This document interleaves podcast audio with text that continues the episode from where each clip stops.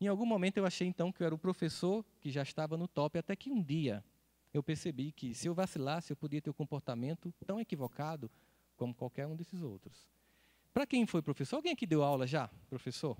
O que acontece é o seguinte: parece que tem vez que uma conspiração astral faz com que os planetas se alinhem e numa mesma turma se matricule o pior do pior. E quando você vai dar aula naquela turma, você vai dizer assim: meu Deus, hoje é a aula naquela turma.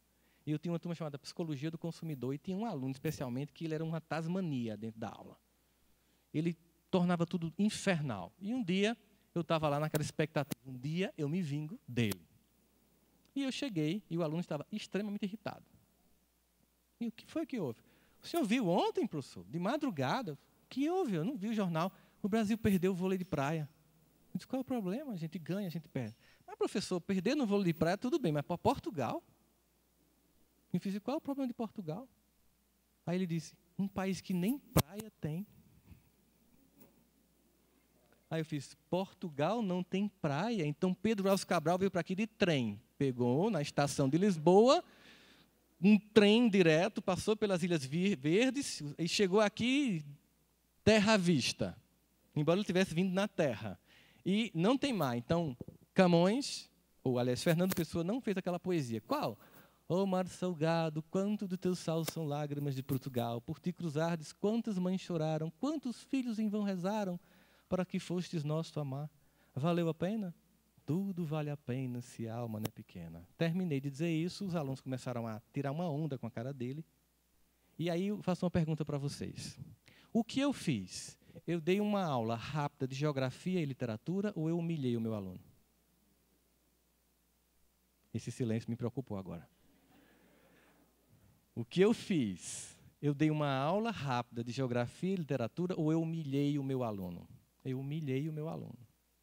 Eu me aproveitei de uma, uma posição hierarquicamente superior, percebi a fragilidade de conhecimento dele e vi naquele momento a vingança.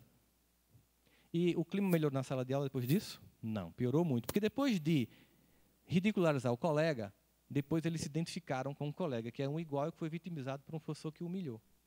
E aí eu resolvi fazer o seguinte: qual é a opção quando você faz uma coisa ruim?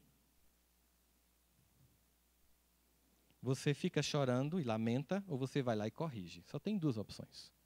Quem fica chorando pelo passado, que fez ou que sofreu, é um forte candidato à depressão, vai tomar Aldol com Akenaton retardo e Rivotril e Loxoton para dormir. E em 10 anos de uso contínuo vai desenvolver Alzheimer. Porque essas drogas são para usar pontualmente e não constantemente. Por isso que o nome é tarja preta, porque é preto do luto que vem depois.